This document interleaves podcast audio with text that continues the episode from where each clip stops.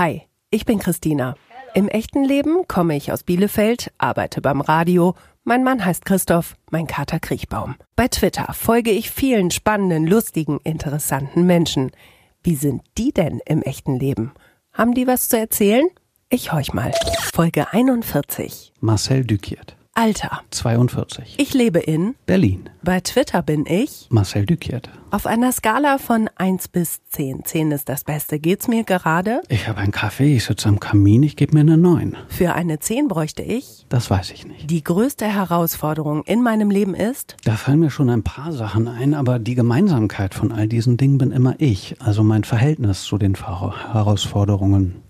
Also bin ich meine größte Herausforderung. das macht mich momentan ein bisschen wahnsinnig. Die Art und Weise, wie wir als Gesellschaft Gespräche führen und wenn ich unsauber rasiert das Haus verlasse, das kann ich überhaupt nicht leiden. Politik ist, Das, was ich studiert habe. Musik ist. Ein Tor in die Vergangenheit, manchmal auch reine Energie und ein Weg, die Gegenwart zu verstehen. Danach riecht meine Kindheit. Nach Büchern. Ich habe ähm, wahnsinnig viel gelesen. Ich habe in der Buchhandlung gearbeitet. Ich habe neben Politik auch Literatur studiert. Eindeutig nach Büchern. Darauf bin ich richtig stolz. Es gibt zwar so ein paar Sachen, mit denen ich ganz zufrieden bin, aber stolz, nee, eher nicht. Wenn ich was an Twitter ändern könnte, würde ich Dann würde ich versuchen, da ein soziales Netzwerk draus zu machen, was uns öfter das gibt, was wir brauchen und nicht so sehr das, was wir wollen. Wenn du morgen sterben müsstest, was bereust du nicht getan zu haben? Also wenn das so wäre, dann würde ich feststellen, dass ich im Großen und Ganzen ein fantastisches Leben hatte, an dem ich nicht viel bereuen muss. Aber ich würde wahnsinnig gerne mal in den Himalaya.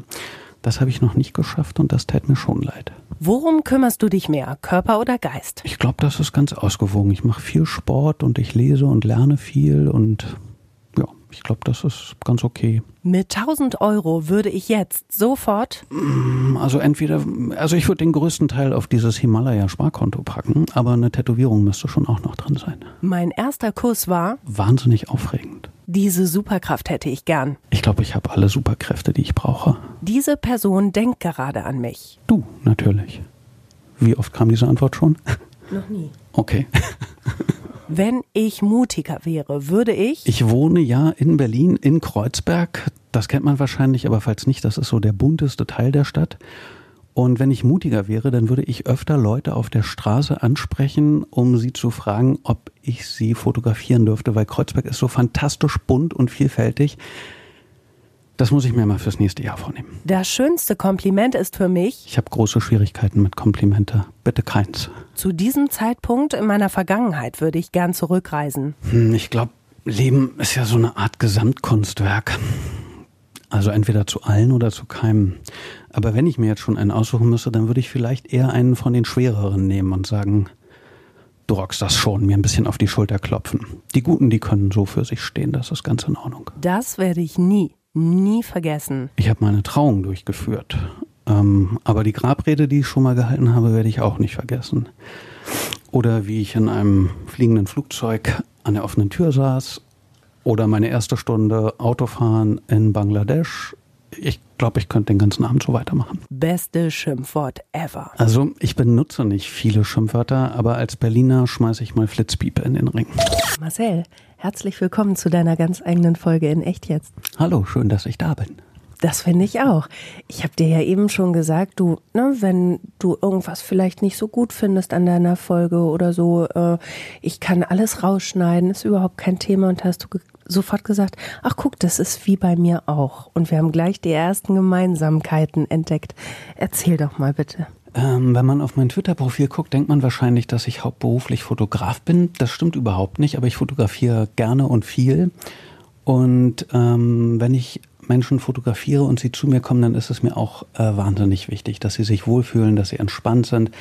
Normalerweise rede ich mit den Leuten sehr viel länger, äh, als ich sie fotografiere. Und ähm, das, was ich halt auch immer zu ihnen sage, ist, wenn da ein Foto dabei ist, was dir nicht gefällt, wenn du denkst, so sehe ich nicht aus oder so sehe ich mich nicht, dann sag mir Bescheid und dann nehme ich das auch nicht. Also ich lasse mir die Rechte zusichern, damit ich auf der sicheren Seite bin, aber ich würde niemals ähm, mich da über die Meinung der Models hinwegsetzen oder, oder äh, ein schlechtes Gefühl bei ihnen in Kauf nehmen. Das ist mir schon sehr wichtig. Und da haben wir dann ja auch die Gemeinsamkeit, weil mir das eben auch sehr wichtig ist, dass meine Gäste sich wohlfühlen. Warum denn eigentlich? Wir könnten ja auch beide sagen, okay, wir sind ergebnisorientiert. Ich will ein geiles Interview, du willst tolle Fotos. Aber uns beiden ist es ja wichtig, dass das Gegenüber sich wohlfühlt. Was glaubst du, woher kommt das? Also ähm, bei mir ist das nicht ganz uneigennützig, weil ähm, die Technik des Fotografierens ist kein Hexenwerk. Da muss man sich natürlich eine Weile mit beschäftigen. Ähm, das kriegt man aber gut raus. Die wahre Kunst ist, dass die Leute sich wohlfühlen. Weil wenn sie sich wohlfühlen, sind sie entspannt und dann kriegst du wesentlich bessere Bilder raus von ihnen. Ähm, darüber hinaus ist, ist aber auch meine Zeit. Die Leute kommen zu mir nach Hause, wenn wir uns nicht irgendwo anders treffen. Und mir ist es auch wichtig, dass sie sich wohlfühlen. Ich will mich auch wohlfühlen und ähm, das, das geht ja irgendwie zusammen. Haben wir eben auch schon gesagt, ne? Also die Menschen müssen ja unglaublich viel ähm, Vertrauen entgegenbringen, weil sie ja auch zum Teil wirklich nackt sind. Ne? Vielleicht kannst du für alle die, die die Bilder nicht kennen, das auch mal beschreiben, dein, dein Projekt. Äh, ich hatte im letzten Jahr und bis in dieses rein ein Projekt Ink a Drug, äh, Tinte, eine Droge, bei denen es um Tätowierungen ging.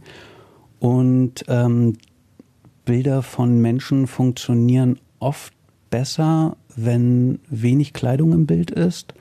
Gerade bei Tätowierungen, wo es natürlich auch um die Haut geht.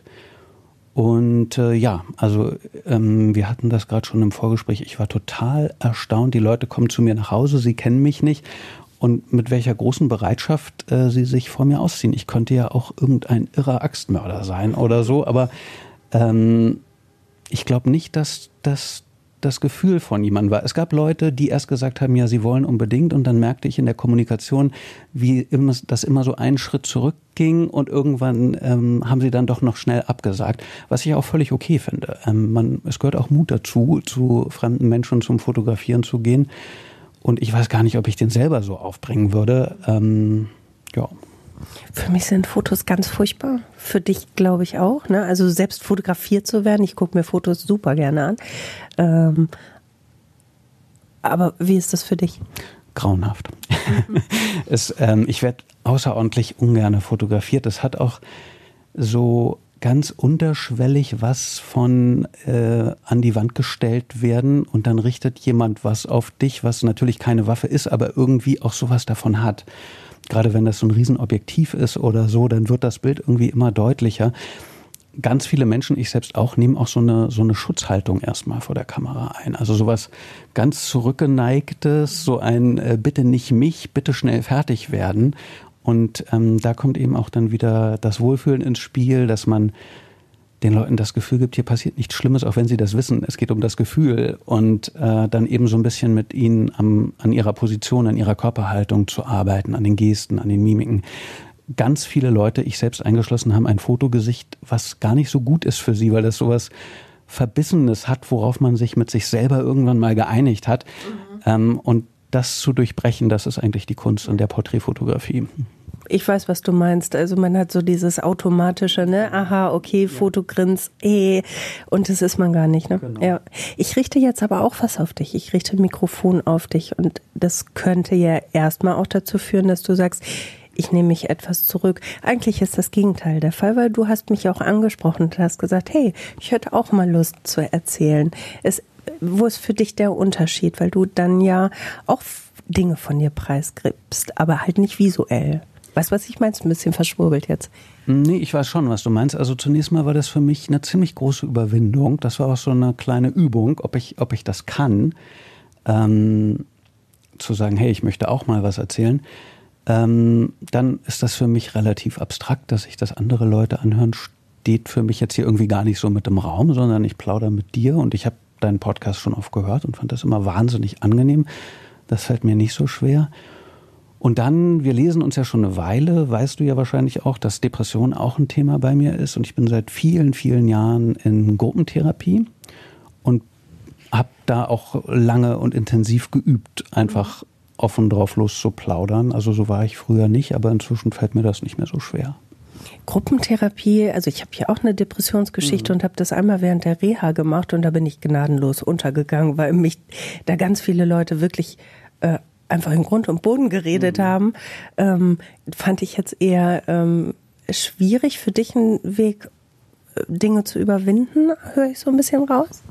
Für mich war das anfangs auch wahnsinnig schwierig. Ähm, ich bin jetzt aber schon seit acht oder neun Jahren da. Also das war jetzt nicht so eine Einzelmaßnahme, sondern das ist tatsächlich so auf Dauer angelegt. Ähm, und die ersten Jahre, möchte ich fast sagen, ging es mir mit wie dir. Also ich habe kaum ein Wort rausgebracht und ähm, hatte auch große Hemmungen, da so in die Tiefe zu gehen. Das hat lange gebraucht. Aber wenn man so lange mit Menschen zusammensetzt und sie sozusagen umgekehrt kennenlernt, du weißt wenig, was du sage ich mal, Oberflächliches weißt. Ähm, du lernst sie nicht kennen wie deine Freunde, sondern du gehst sofort in die Vollen mhm. und alle offenbaren ihr Innerstes. Aber du weißt auch nach all den Jahren nicht mal ihre Nachnamen. Mhm. Ähm, und wenn du Menschen so kennenlernst, dann, dann lernst du ihnen ganz anders zuzuhören, weil du irgendwie von allen vermutlich kleinen Problemen weißt, was das wenigstens auch für Wurzeln hat. Und Dinge, die du bei anderen Leuten gar nicht ernst nehmen könntest, äh, nimmst du ernst. Und dann merkst du, sie machen das auch mit dir. Und das, das macht eine ganze Menge. Wie geht's dir denn heute ähm, in, in Bezug auf die Depression? Na, ich ähm, würde mal sagen, Depression von so einer gewissen Größenordnung, die wirst du ja nie wirklich ganz los, sondern du lernst halt damit umzugehen. Ähm, Heute geht es mir gut. Meistens geht es mir gut. Ich habe trotzdem auch immer noch depressive Phasen. In der Gruppentherapie müsste ich nicht mehr sein. Ähm, ich habe jetzt nicht ausreichend Leidensdruck, um da zu sitzen. Aber es ist, ich habe über die Jahre gelernt, dass das ein großer Luxus ist für mich, mich so intensiv auszutauschen. Und äh, deswegen gehe ich da gerne immer noch hin. Du hast aber eben im Fragebogen gesagt, wenn du sterben müsstest, ähm, was würdest du ähm, bereuen, nicht getan zu haben? Da hast du gesagt, ich habe wirklich ein fantastisches Leben. Mhm. Ähm, wie würdest du das beschreiben? Mein fantastisches Leben. Mhm. Ich habe wahnsinnig tolle Menschen kennengelernt. Ich habe eine fantastische Frau, großartige Kinder. Ich hatte interessante Berufe. Ich war an fantastischen Orten. Ich, ich habe tolle Gespräche geführt. Ähm, mehr kann man nicht haben wollen, finde ich. Also ich jedenfalls nicht. Und das ist dann der Punkt, wo ja viele Menschen, die vielleicht mit Depressionen nichts zu tun haben, sagen, Mensch, was willst denn du? Das ist doch alles super, da gibt es doch keinen Grund, mal depressiv zu sein. Das ist, ist dir das auch oft begegnet? Ja, also nicht ganz so oft. Das ist ja so eine häufige Klage, die man hört. Ähm, ich habe das Glück gehabt, dass ich in einem sehr, sehr verständnisvollen Umfeld ähm, das ausgelebt habe. Aber ich habe hm, vor einiger Zeit auch mal getwittert, dass Depressionen gleichzeitig über- und unterschätzt werden. Und in dem Fall wäre es, glaube ich, so eine Art von Überschätzung. Depression bedeutet ja nicht, dass du nie glücklich sein kannst oder dass du dich nicht ausschütten kannst vor Lachen oder so, sondern das beschreibt ja eher so eine Grundstimmung. Also Depression, also grundsätzlich muss ich sagen, Depressionen sind ja was wahnsinnig Individuelles. Das, das hat ja sicherlich eine gewisse Schnittmenge. Aber was ich jetzt sage, ist halt für mich richtig und kann bei dem nächsten ganz anders sein. Oder sogar, was mir geholfen hat, kann da fatal sein. Ähm, aber ja, Depressionen gehören auch dazu. Ich habe aber über die Jahre für mich gelernt, dass das halt auch eine gewisse Tiefe von Empfinden bedeutet. Und das funktioniert sehr gut im Schlechten in der mhm. Depression, aber ich glaube, es funktioniert auch sehr, sehr gut und sehr, sehr tief im Guten. Und das war auch so was, was mich ein bisschen mit der ganzen Angelegenheit versöhnt hat, dass ich dachte, das ist irgendwie auch so ein bisschen die Kehrseite von meiner Kreativität und eröffnet mir halt andere Möglichkeiten zu einem hohen Preis. Aber so ist es. Also dagegen anzukämpfen ist sowieso sinnlos. Ich glaube auch, dieses, dass es im Guten funktioniert. Ich finde, das ist manchmal, also es ist auch sehr anstrengend, finde ich, aber auch ein Geschenk. Wir sitzen jetzt gerade hier in meinem Hotelzimmer, mhm. haben das digitale Kaminfeuer an und ich habe heute Morgen schon eine ganze Weile rausgeguckt auf das Hotel nebenan und habe mich so erfreut an der Architektur. Das ist dann so so tief, das ist dann wieder die schöne Kehrseite, empfinde ich so. so war das gemeint. Ja, so, so, sehe ich das auch. Also es gibt, manchmal stehe ich vor irgendwas, was ich so schön finde, dass ich Tränen in den Augen habe. Und ich will nicht sagen, dass das nur geht, wenn man eine Depression hat, aber es, das ist, gehört auch dazu. Und ähm, ich habe anfangs, so die ersten Jahre, habe ich wahnsinnig versucht, dagegen anzukämpfen. Und ähm, das ist halt ein Kampf mit dir selbst. Du verlierst ihn auch, wenn du gewinnst. Und ähm, das, das anzunehmen und das auch ein bisschen zu umarmen und auf das zu gucken, was es mir auch an Positiven bringt, das hat für mich jedenfalls besser funktioniert. Welche Rolle spielen Tätowierungen in deinem Leben in Bezug auf die Depression, in Bezug auf alles? Also ähm, das ist eine größere Frage, so groß, dass ich gerade ein Buch darüber schreibe. Ach, ja, wirklich. Aber ähm, also ich habe meine, meine erste Tätowierung habe ich mir stechen lassen, da war ich 17 und durfte das noch gar nicht, aber ich sah halt so ein bisschen älter aus und konnte mich da problemlos reinschmuggeln. Da hatte das, denke ich, noch keinen Depressionshintergrund. Das änderte sich dann aber schnell. Ähm, ich habe viele Dep also Tätowierungen, die mich an was erinnern sollen in der Depression oder die ich mit bestimmten Empfindungen oder Problemen oder Auseinandersetzungen in Verbindung bringe. Ich habe aber auch einfach ein paar Quatsch-Tätowierungen. Äh, eine habe ich mit einer Twitterin zusammen. Ach was? Ja. Erzählst du davon? Klar. Ähm, ich habe, ähm, ich hole ein bisschen weiter aus. Ja, ich, hab, ich hatte, ähm, ich war schon relativ früh bei Twitter, äh, als das in Deutschland gerade, oder als Twitter überhaupt erst so frisch aufgemacht hatte. Und ich war aber nur da, weil ich dachte, ich werde jetzt weltberühmter Fotograf und das bedeutet natürlich, dass ich auf allen sozialen Medien vertreten sein muss. Aber soziale Medien haben mich eigentlich nie besonders interessiert. Twitter ist auch die einzige Ausnahme für mich. Und ich habe dann da halt immer Bilder hochgeladen und äh, alle paar Wochen hat auch irgendein Bot eins geliked, aber ansonsten ist da nichts passiert. Und ähm, das änderte sich erst, als äh, ich irgendwann mal im Spiegel gelesen hatte, dass es auf Twitter gerade eine große und wichtige Diskussion zum Thema Depression unter dem Hashtag Not Just Sad gab. Und da habe ich erstmal angefangen, Twitter irgendwie tatsächlich auch zu nutzen, bin mit anderen Leuten ins Gespräch gekommen und eine der allerersten Twitterinnen, mit denen ich ins Gespräch gekommen bin über diesen Hashtag, ist die Queen of Exile. Liebe Grüße. Und mit der bin ich auch heute noch äh, eng im Kontakt und wir haben einen sehr ähnlichen Humor. Und äh, YouTube hatte in der unendlichen Weisheit seiner Algorithmen mir irgendwann mal vorgeschlagen, mir das Originalmusikvideo von äh, Ram Jams Black Betty anzuschauen. Ich liebe Rockmusik über alles. Und äh, ich habe mir das angeguckt und ich konnte es nicht fassen, wie schlecht gemacht und doof dieses Video zu diesem Kultsong. Wenn du ihn gerade nicht im Ohr hast, glaub mir, ja, du genau. kennst ihn. ja. Also und das, also jeder Zwölfjährige würde dir das heute tausendmal professioneller machen. Und ähm, dann schrieb ich der Queen und meinte hier, du musst ja mal dieses Musikvideo reingucken. Ich glaube, sehr viel schlechter wird es nicht gehen. Und sie schrieb mir postwendend zurück, doch, guck dir mal das Video vom Safety Dance von Man Without Head an. Mhm. Und dieses Video hat mich wirklich völlig ratlos hinterlassen. Also das, das ist so, also da funktioniert nichts. Das ist so sonderbar und schräg und schlecht. Und äh, so dieser Synthie-Pop der 80er Jahre ist eigentlich überhaupt nicht meine Musik. Aber ich habe mir dieses Video immer wieder angeguckt, weil ich es irgendwie verstehen wollte. Und habe dann angefangen, auf den Text zu achten. Und plötzlich gefiel der mir total gut. Dieses Weekend Dance hatte sowas rotziges, punkiges, so ich lasse mir doch von euch nicht erlauben, was ihr mir überhaupt nicht verbieten könnt. Und dann habe ich ihr geschrieben, ich bin eigentlich nur noch ein Feierabendbier von einer Weekend Dance Tätowierung entfernt. Nein. Und ähm, dann meinte sie, mach das auf jeden Fall. Dann habe ich das äh, ein paar Wochen später auch gemacht und sie hat auch eine und jetzt haben wir eine Weekend Dance Tätowierung. Ist ja irre. Das muss es auch geben. Wo, wo ist die? Äh, an meinen Rippen. Okay. Dann frage ich dich jetzt nicht, ob ich sie sehen kann, aber ja, spannend. Und äh, das, da verbindet sich dann die Tätowierung mit Twitter quasi, ne? Genau, das ist sozusagen meine Twitter-Tätowierung. Aber ich habe, also bei den ersten Tätowierungen ist das, glaube ich, relativ unvorstellbar. Die ersten Tätowierungen sind für die allermeisten Menschen ganz wichtig, äh, das Motiv und die Ausgestaltung und oft darf das auch nur der und der Künstler stechen. Wenn du so eine bestimmte Zahl überschritten hast, dann ist es aber auch witzig, irgendwie so einen Quatsch zu haben. Also ich kenne ganz mhm. viele Leute, die sich dann eine Ananas tätowieren lassen oder irgend so ein Unsinn, weil das ist dann irgendwie auch cool ab einer gewissen Anzahl. Wie viele hast du? Zu wenig. Weißt du die Zahl? Nee, weiß ich tatsächlich nicht. Ähm, ich denke so zwischen 20 und 30. Mhm. Zu wenig, weil? Das, also das Fotoprojekt, was ich hatte, das hieß ja auch Ink a Drug und das ist tatsächlich so. Also ich, wenn du angefangen hast, dich tätowieren zu lassen, dann gibt es Leute, die schaffen sozusagen den Absprung in Anführungszeichen nach der ersten Tätowierung und hören dann wieder auf.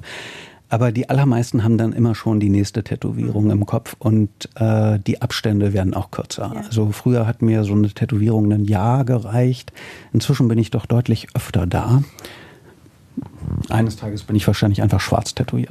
Ich finde das so, ich finde das unglaublich spannend. Ich habe keine Tätowierung. Einer meiner Ex-Freunde war wirklich auch von oben bis unten tätowiert und ich habe ihn immer gefragt, ne, was ist das? Und er sagt, ja, das ist eine Sucht. Ähm, aber er konnte mir nie so erklären, warum. Also wo, wo ich, ich kann das nicht greifen. Kannst du mir das erklären?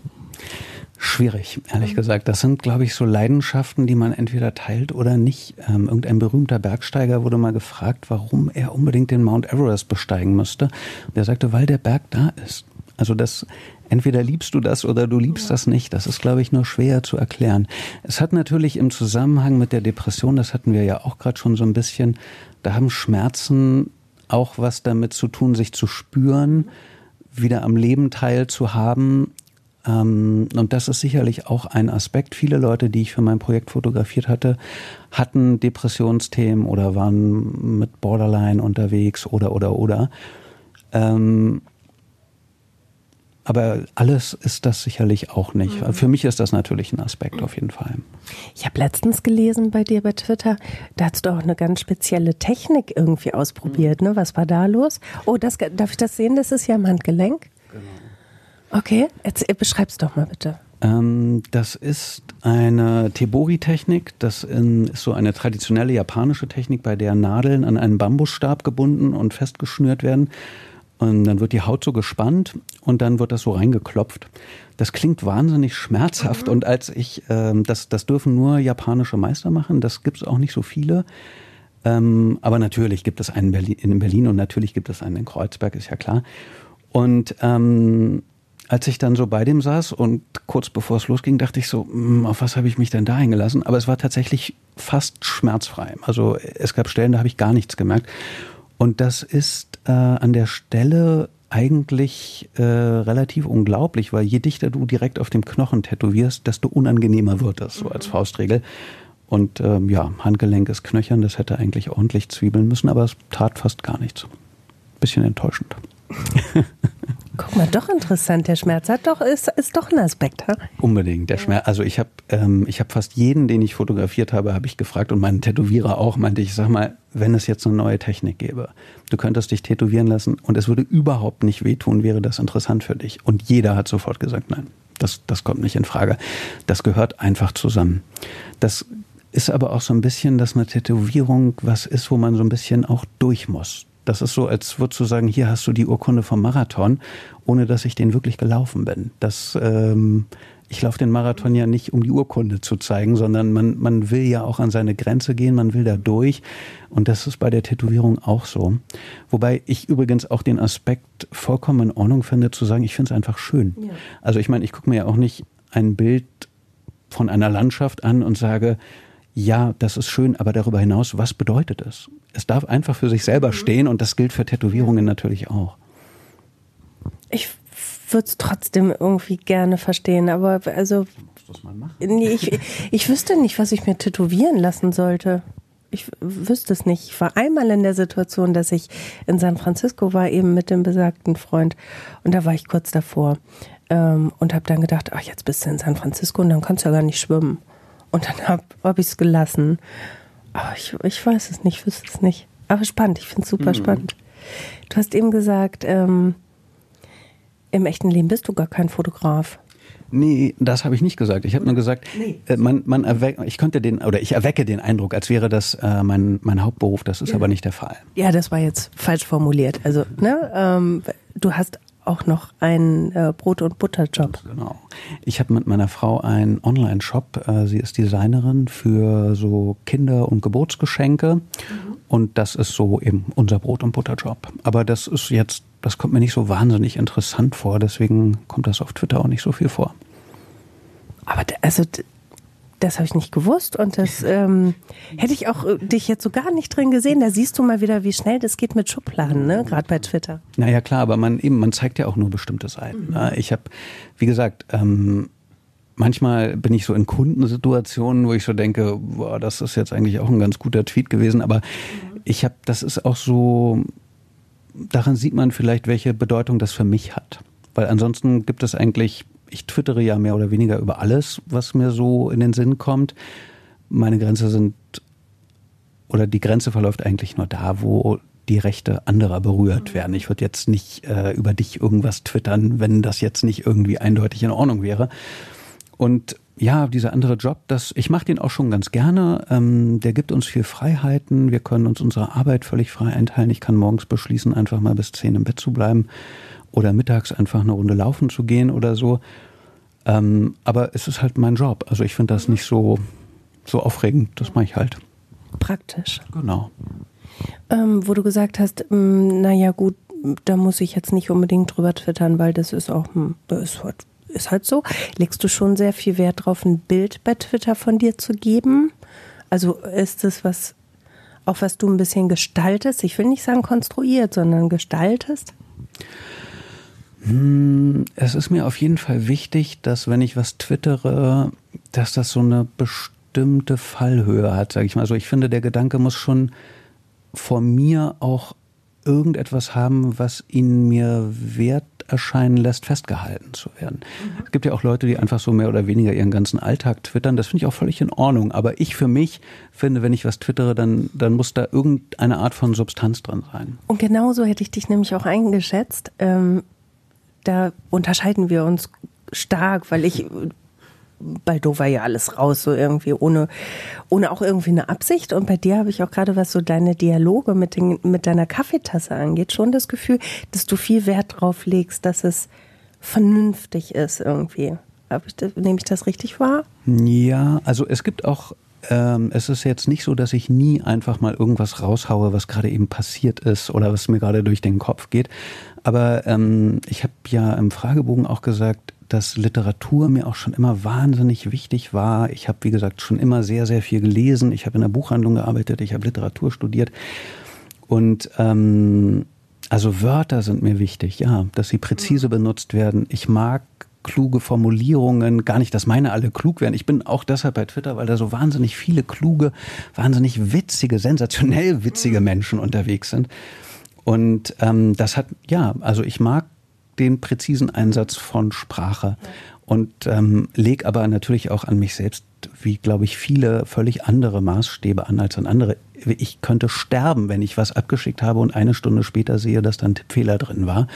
Und das nehme ich bei anderen überhaupt nicht zur Kenntnis, aber bei mir geht das überhaupt nicht. ja, kann ich überhaupt nicht haben. Ah, das ist mir so scheißegal. Ähm, bist du ein kontrollierter Mensch, würdest du sagen? Mm. In, ja, in Bezug auf viele Dinge ja, schon. Nicht in Bezug auf alles. Mein, mein Kaffeekonsum kann maßlos sein, zum Beispiel. Was ist das mit dir und dem Kaffee? Weil ich das ja eben jetzt auch schon so angeteased habe, dein, deine Dialoge mit der Kaffeetasse. Was, was, ist, was ist das? Mhm. Ist das ähm, ein Teil Marcel, diese Kaffeetasse? Also ähm, grundsätzlich sind das Dinge, die, mit denen ich mich gerade beschäftige. Also ich habe äh, ja gesagt, ich habe Politik und Literatur studiert. Ich habe auch noch Philosophie studiert. Mhm. Und ähm, mit der Kaffeetasse, das fing eigentlich so an, dass ich, ähm, wie gesagt, als das mit diesem Hashtag Not Just Sad in Deutschland ging, habe ich ange, aber ich, äh, da habe ich eigentlich erst angefangen zu twittern. Und ähm, ich habe dann alles, was ich getwittert habe, hatte irgendwas mit Depression zu tun, weil Depression gerade so in den schweren Phasen hat ja auch mit allem was zu tun. Du tust ja mhm. nichts, was du nicht durch diese Brille siehst oder was, was nicht damit auch eben in irgendeinem Zusammenhang steht. Und nach einer Weile, also nach Monaten, ähm, habe ich aber gemerkt, dass das was erst so wertvoll war, nämlich diese ganzen schweren Gedanken einfach mal so rauszulassen und sie festzuhalten und also schriftlich festzuhalten und sie damit loszulassen. Das, was mich so befreit hat am Anfang, dass mir irgendwie fing mir das an nachzuhängen. Also ich habe dann irgendwie gedacht, ich, ich, ich habe jetzt Therapie gemacht, ich habe Sport gemacht, ich habe auch eine Zeit lang Medikamente genommen. Ich habe mich auch viel mit Zen-Buddhismus als Philosophie beschäftigt und ich habe irgendwann gemerkt, dieses permanente schwarze Gedanken festhalten ist in etwas gekippt, was sie auch immer wieder manifestiert. Also dass ich nicht mehr loslasse, sondern immer mehr festhalte und ich wollte das nicht mehr. Und dann habe ich ähm, irgendwann habe ich mal ein witzigen Kaffee-Tweet getwittert, der auch relativ erfolgreich war. Das war, ich kann tote Menschen sehen, flüstert mein Kaffee. Witzig, sage ich, wirklich witzig. Und dann habe ich gedacht, ah, ich kann irgendwas Witziges mit der Kaffeetasse machen. Das hat aber überhaupt nicht funktioniert, weil ich kann schon auch manchmal lustig sein, aber nicht so wie viele andere, so programmatisch, dass ich mhm. jetzt sage, ich bin äh, strukturiert lustig. Und dann habe ich gedacht, ich habe gerade anfangs über den Zen-Buddhismus halt viele Gedanken gefunden, die mich, die mir in der Depression sehr weitergeholfen haben, mich selbst anders zu sehen und Probleme und äh, Hindernisse, vor denen ich stand, aus, einmal, aus einer anderen Perspektive zu sehen. Und nun ist es so, dass ich wahnsinnig gerne lerne, aber ich werde außerordentlich ungern belehrt. Mhm. Und ich habe mich gefragt, wie kann ich diese Gedanken teilen, ohne dass das so, so was Belehrendes hat. Mhm. Und habe gedacht, okay, ich, ich drehe das einfach um. Also ich bin sozusagen der Depp und die Kaffeetasse ist die, die mhm. Bescheid weiß, was mir auch nicht so, ich, ich kann den Tag nicht ohne Kaffeetasse starten. Also mhm. das war für mich so ein Punkt, wo das auch ganz gut passte. Und dann habe ich das halt so rumgemacht und ähm, ich hatte, weil ich halt viele, die mir folgen, haben natürlich auch mit Depressionen äh, zu tun. Das sortiert sich ja immer so ein bisschen auch von alleine, klar. Und ähm, viele Leute haben mir halt lange Zeit geschrieben, dass ihnen das sehr hilft oder dass das interessant war, das so zu sehen. Oder es äh, kamen halt äh, interessante Threads darunter zustande, wo Leute gesagt haben, ähm, die das erweitert haben oder die widersprochen haben oder so. Und äh, eine Zeit lang habe ich das ja tatsächlich jeden Tag gemacht. Das wurde mir dann aber auch irgendwann zu anstrengend einfach. Also das wurde dann irgendwie so lästig. Und heute mache ich das halt noch, wenn mir einer einfällt und wenn nicht, dann nicht. Mhm. Was ich so die ganze Zeit bei dir durchführe, ist, dass du, ähm, dass du ganz bedacht darauf bist, dass es deinem Gegenüber gut geht, dass es sich akzeptiert fühlt, dass es ähm, sich wohlfühlt, dass jede Meinung erstmal okay ist, so. Gibt es Momente, wo du sagst, da scheiße ich drauf? Ja, äh, das stimmt. Ich finde es also mir ist es wahnsinnig wichtig, dass immer so ein Mindestanstand und Respekt herrscht, ähm, wenn Menschen mir begegnen. Ich bin auch sehr bemüht, ähm, wenn man mir auf Twitter schreibt oder auch in jedem anderen Kontext natürlich, dass ich immer antworte und immer freundlich und höflich bin. Die Grenze ist natürlich definitiv erreicht, äh, wenn wir das demokratische Spektrum erreichen. Also da ist, ist es dann mit der Höflichkeit schnell zu Ende, finde ich. Das sind aber auch Diskussionen, die man meiner Meinung nach nicht so gut auf Twitter führen kann. Aber ansonsten, ja, also das, das finde ich, das ist mir wirklich sehr, sehr wichtig im äh, realen Kontext, genauso wie auf Twitter. Und im echten Leben gibt es Momente, also jetzt abgesehen davon, wo du sagst, so, da vergesse ich aber dann auch das, was mir wichtig ist, wie sich mein Gegenüber fühlt, stehe ich für mich ein und sage, so, jetzt reicht's hier aber. Also, weißt du, was ich meine? Mhm. Naja, das passiert mir nicht so häufig, mhm. weil ehrlich gesagt denke ich immer so, also äh, angenommen, du flaumst mich jetzt an, und wir kennen uns nicht gut, dann würde ich stark vermuten, dass ich vielleicht der Auslöser war, aber bestimmt nicht die Ursache für deine schlechte Laune. Weißt du, das lasse ich gar nicht so dicht an mich ran, sondern ich mhm. denke mir, dass die Macht gebe ich dir dann auch nicht, sondern ich sage, ja, dann hab halt schlechte Laune. Das ist, das geht mir wirklich völlig an mir vorbei. Und wenn wir uns gut kennen, dann ist das natürlich ein bisschen schwerer zu schlucken, aber trotzdem würde ich dann als erstes versuchen, mich zu fragen, Mann, wir kennen und wir mögen uns, warum bist du denn so sauer auf mich? Und versuchen zu verstehen, was los ist. Mhm. Und dann zu entscheiden, muss ich jetzt für mich einstehen oder hast du was gesagt, was ich tatsächlich mal äh, in Betracht ziehen sollte? Mhm. Also, dass du dich so richtig mit mir streitest, das ist schwierig. Womit könnte ich dich denn richtig sauer machen? Also, ich, das frage ich gerade. Gibt es irgendwas, womit ich dich jetzt wirklich wütend machen könnte? Wütend. Also nicht, dass ich die Intention habe jetzt, aber es ist gemütlich gerade, alles ist gut. Aber äh, gibt es irgendwas, was dich richtig sauer macht? Nein, das ist schwer. Ja? Ja. Also äh, es, wenn du jetzt so richtig, ich finde, also wenn du jetzt hier mit großer Vehemenz AfD-Thesen äh, vertreten würdest oder, oder den Klimawandel leugnest oder so, dass das fände ich schon extrem schwer. Aber dass du mich jetzt so richtig wütend machst, das mhm. eher nicht. Auch spannend. Und Komplimente sollte ich dir besser nicht machen, ne? Hast du im Fragebogen gesagt. Ja, nee, mit Komplimenten, die lassen mich immer so ein bisschen ratlos zurück. Das hat natürlich was mit meinem Selbstbild zu tun, was natürlich auch durch die Depression gefärbt ist. es gibt schon Sachen, die ich mache, mit denen ich zufrieden bin, aber eben so, ähm, dass ich stolz auf mich bin und das auch so uneingeschränkt annehmen kann. Das, nee. Da hatten wir, glaube ich, mal bei, ich glaube, es war bei Instagram, ne? Da hast du mal ein Foto von mir glaube ich, kommentiert oder hast gesagt, dass es schön sei, worauf ich gesagt habe, mm, ach Gottchen, nee, besser hör, hör mal auf, nächstes Thema, ähm, wo du ge sofort geschrieben hast, ja, das hätte von mir kommen können. Mhm, ja, ich hatte auch, ähm, ich hatte, ich war ja hier von MacGyver bei dieser ähm, Aktion Hand to Hand, bei dieser Charity-Auktion und da gibt es dann natürlich auch eine DM-Gruppe zu allen Beteiligten dazu. Und da sagte, ich glaube, das war sogar sie, die mir auch irgendein Kompliment machte und ich tat das dann so ab. Und mhm. sie lachte dann nur und meinte, du kannst ja mit Komplimenten genauso gut umgehen wie ich. Ja. Und ich glaube, das ist weit verbreitet. Ja. Total.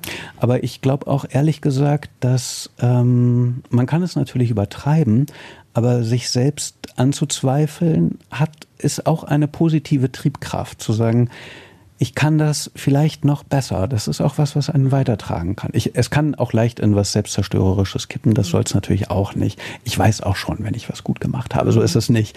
Aber äh, trotzdem glaube ich, dass das auch nicht nur negativ ist. Ja, die Balance wahrscheinlich viel bei so vielen Themen. Ne? Und ein Abenteurer steckt, glaube ich, auch in dir. Kann das sein? Total. Ja. Also wenn ich könnte, ich hätte, ich glaube, ich hätte gar kein Zuhause. Ich wäre einfach immer nur unterwegs. Ja. ja. Das fände ich toll. Aber den, als ich dich gefragt habe im Fragebogen, das werde ich nie, nie vergessen, äh, da sprudelte es ja sofort. Was war die Geschichte mit dem Flugzeug, bitte? Ja, das war jetzt nicht so spektakulär. Also ich bin einfach, ich hatte mal einen Fallschirmsprung gemacht. Ach so, es klang so nach James Bond. Ach so, okay. Aber an, wenn du in einem fliegenden Flugzeug sitzt, die ja. Beine, Beine baumeln schon so raus.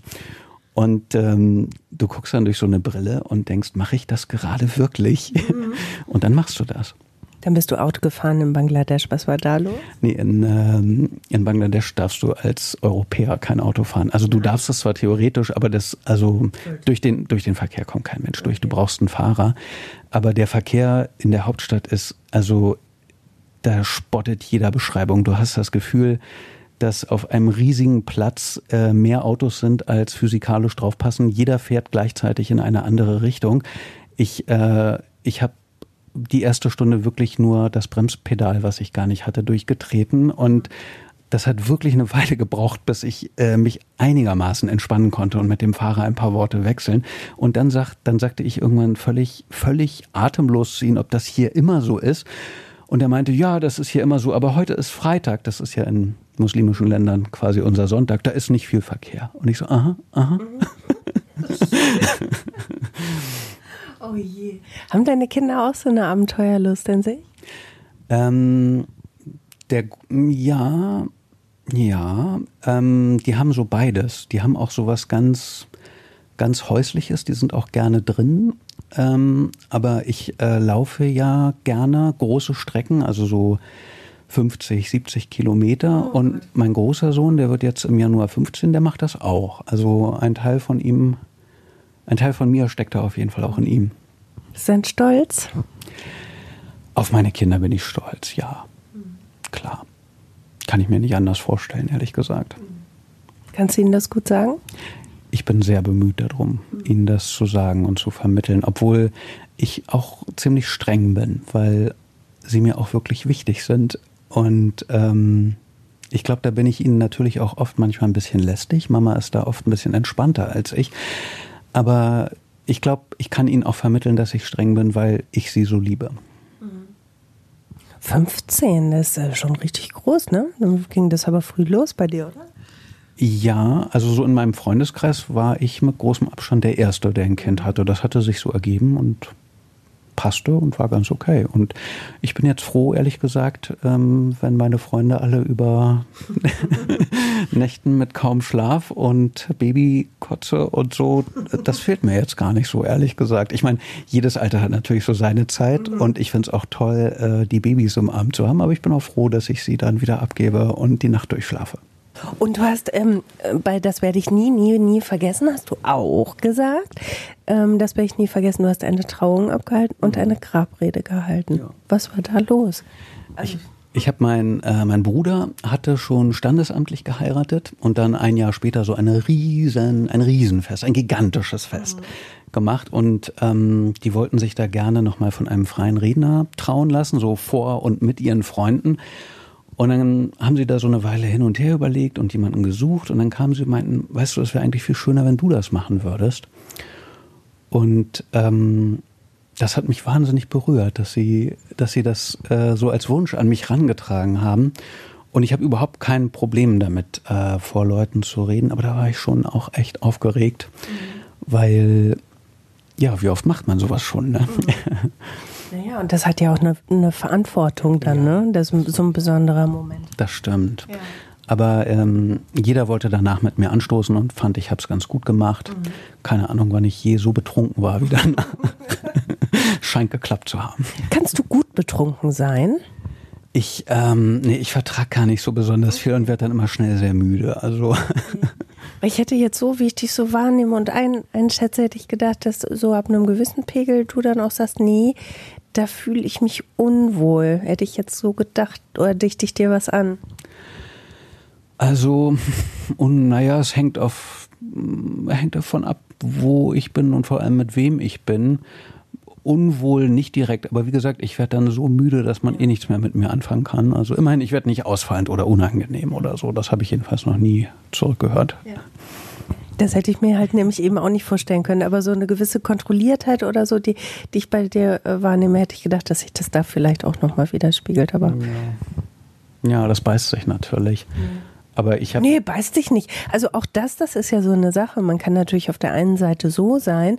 Ähm, warum muss man immer stringent sein in seiner, ähm, seiner Pers Persönlichkeit. Also ja, ich, ich ne, genau wie du ja auch sagtest, ähm, ich kann depressiv sein und mich kaputt lachen. Ich kann kontrolliert sein, aber trotzdem hängen loose ähm, sein. Ne? Also das schließt sich ja nicht aus.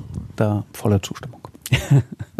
ähm, du hast gesagt, wenn sich Twitter, wenn du Twitter ändern könntest, dann würdest du was machen? Ich finde, dass im Grunde alle sozialen Medien viel zu stark um Werbeeinnahmen drumherum aufgebaut sind. Und das kommt mir wie ein ziemlich fundamentaler Defekt vor, wenn man sich klar macht, dass das ja der Ort ist, wo wir alle oder zumindest sehr, sehr viele von uns zusammenkommen und einerseits eine gute Zeit haben, aber ja auch große Themen diskutieren. Und das heißt ja, dass es, also ich meine, Twitter vielleicht sogar noch am wenigsten, das ist sicherlich in erster Linie ein Problem von Facebook und YouTube. Mhm. Aber dieses, ähm, dass die halt auch Algorithmen gesteuert halt immer versuchen, die Engagementzeit zu erhöhen und dass sie das natürlich schaffen, wenn sie Emotionen äh, auslösen und dass das natürlich am leichtesten mit negativen Emotionen zu schaffen ist. Das ist schon ein ziemlicher Defekt, finde ich. Und ich würde mir da ähm, ein soziales Netzwerk wünschen, was einfach ein bisschen ruhiger ist, ich, das ist natürlich vielleicht auch utopisch, aber wo man eben, ich finde, man kann auf Twitter gute Gespräche führen. Das muss man ja auch mal sagen. Ich habe schon selber gute Gespräche geführt. Ich habe auch einfach tolle Diskussionen gelesen. Ähm, aber das, diese Aspekte müsste man einfach, glaube ich, von, von Technikseite her noch mehr verstärken. Wie ginge das? Also frage ich ganz naiv, wie, wie könnte das denn gehen? Du, das ist ein völlig frommer Wunsch von mir. Ich habe keine Ahnung, wie das gehen kann, aber ich, ich glaube, das wird auch eine Aufgabe sein, ähm, da in Zukunft Lösungen für zu finden, weil in dieser Form man muss ja nicht mal so weit gehen wie den sicherlich von Facebook mitgesteuerten Völkermord in Myanmar, aber wir müssen andere Wege finden, wie wir miteinander kommunizieren. Ähm, keine Ahnung, wie das gehen soll. Also ich habe mein, ein, mein persönlicher Ansatz, der aber natürlich frustrierend klein ist, ist eben, dass ich sage, ich bin auf Twitter höflich und ich äh, beschimpfe niemanden und, und versuche halt Gespräche so zu führen, wie ich mir das vorstelle. Aber ähm, das ist natürlich genauso ein frommer Wunsch, das jetzt von jedem anderen zu erwarten. Wenn dir jemand unhöflich begegnet, tust du was? Das hängt so ein bisschen davon ab. Am Anfang mache ich gar nichts. Ähm, wenn das so hartnäckig ist, so, oder ich habe auch, eine, man kann mich gerne ruhig auch so ein bisschen kreativ beleidigen. Ich kriege natürlich auch gerade bei den Kaffeedialogen wahnsinnig häufig zu hören, dass ich ja offenbar in Therapie gehöre oder so. Aber also da hängt jetzt mein, eben wie gesagt, das sind Leute, dem gebe ich erstmal keinen Raum. Ich habe mich im Anfang des Jahres einmal politisch geäußert Und ähm, da habe ich, da fing so zwei Wochen mein Tag immer damit an, dass ich äh, also seitenweise Leute geblockt habe, mhm. die mich beschimpft haben, die mich bedroht haben und so. Also und dann blocke ich die. Also dass ich ich bin wirklich zu jedem Gespräch bereit und Gespräche können auch mhm. intensiv werden und in der Intensität kann man sich auch mal gegenseitig beschimpfen. Aber man muss doch irgendwie immer noch so einen sachlichen Kern zumindest erkennen können. Und wenn das direkt mit Wüstenbeschimpfungen losgeht, dann blocke ich die. Dadurch, dass ich relativ viel Belangloses ja auch schreibe, ist bei mir die Angriffsfläche, glaube ich, einfach nicht groß. So da, darum. So. Ja, also ich äh, ganz genau so. Das, äh, deswegen, ich habe diese, diesen politischen Tweet, ich will nicht sagen, dass ich ihn bereut habe, aber ich habe dann auch gedacht, naja, was habe ich jetzt gemacht? Ich, also das war was, was sich gegen die AfD richtete. Und ähm, der hat sehr viele Herzchen eingesammelt, aber das war natürlich so ein bisschen Preaching to the Converted. Da habe ich ja jetzt mhm. niemanden überzeugt, sondern das waren Zusammenhalt ist auch wichtig. Das mhm. ist nicht nichts, aber ähm, das ist natürlich nicht so wahnsinnig schwer und die Gegenseite habe ich nur davon überzeugt, dass ich ein linksgrün versiffter Spinner bin. Also habe auch ihr Weltbild halt einfach bestätigt, statt mit mhm. ihnen in den Dialog zu treten. Das, das bringt ja nichts. Ich habe letztens habe ich ein, ich weiß nicht, ob du es gesehen hattest, ein Foto von meinem Schuhregal gepostet. Mhm. Ähm, da bewundernswert. Ja. Ich habe alle, alle unsere Schuhe ähm, abfotografiert und in Kästen gepackt und ähm, ich weiß, dass das auch ein bisschen Finde ich, find ich total gut. Ein bisschen pedantisch war. Da schrieb dann jemand drunter, ich hätte eine behandlungsbedürftige Störung und ich würde den Klimawandel äh, aktiv vorantreiben. Das mhm. waren dann so die Sachen. Dann, das sind so Sachen, da schreibe ich dann aber auch nichts mehr dann dazu. Weil also ja, also e-, eben früher oder später taucht natürlich so jemand auf. Ich hatte kürzlich ähm, getwittert, dass ich meinem Sohn Harry Potter vorlese. Mhm, und da schrieb dann jemand drunter, ähm, also entweder mache ich nur da was falsch oder ich mache grundsätzlich alles falsch in der Erziehung. Und eben, was soll man solchen Leuten sagen? Also das, das ist einfach unvermeidlich, wenn man auf Twitter ist. Das gehört dazu und mhm. das ignoriere ich weg. Du bist so schön rasiert heute, Marcel. das ist tatsächlich was, das sind so Kleinigkeiten. Ich habe ähm, ich bin gar nicht so wahnsinnig eitel. Meine Frau würde jetzt wahrscheinlich lachen, weil in Bezug auf manche Dinge bin ich doch sehr eitel. Aber wenn ich aus dem Haus gehe und dann an irgendeiner Stelle merke, da sind noch ein paar Bartstoppeln, da könnte ich wahnsinnig werden. Und wenn ich dann weiß, der nächste Rasierapparat ist ewig weit weg, dann ist das so dass der Kristallisationspunkt all meiner Gedanken für den restlichen Tag. Das ist schlimm. Wo würde denn deine Frau sagen, dass du eitel bist? Auf Fotos zum Beispiel. Also ich äh, werde ungern fotografiert und bin dann sehr kritisch. Ähm, es ist so, das sage ich auch den Leuten immer, wenn ich sie fotografiere und ihnen dann eine Auswahl schicke, dass es immer gut ist, Fotos von anderen Leuten aussuchen zu lassen. Man selbst sieht immer auf komische Dinge, zum Beispiel Bartstoppel, die kein anderer sieht. Mhm ähm, und denkt dann, das geht überhaupt nicht, das Bild. Da gibt es auch so richtig Studien zu, wo man halt äh, Porträtfotos, die Leute sollten sich das selber aussuchen und dann hat man das tausend anderen Leuten gezeigt. Und die tausend anderen Leute haben nie das Bild genommen als das Schönste, was derjenige von sich selbst ausgesucht hat. In, in 100 von 100 Fällen nicht. Also das ist immer ein guter Trick zu sagen, zeig das doch nochmal jemand anderem, bevor du das ablehnst. Ähm, ja, und mit Fotos bin ich auch wahnsinnig eitel. Mhm. Wenn du könntest, würdest du ähm, mit der Fotografie Geld verdienen wollen? Ich verdiene mit der Fotografie Geld. Also, jetzt, also ausschließlich, meine ich?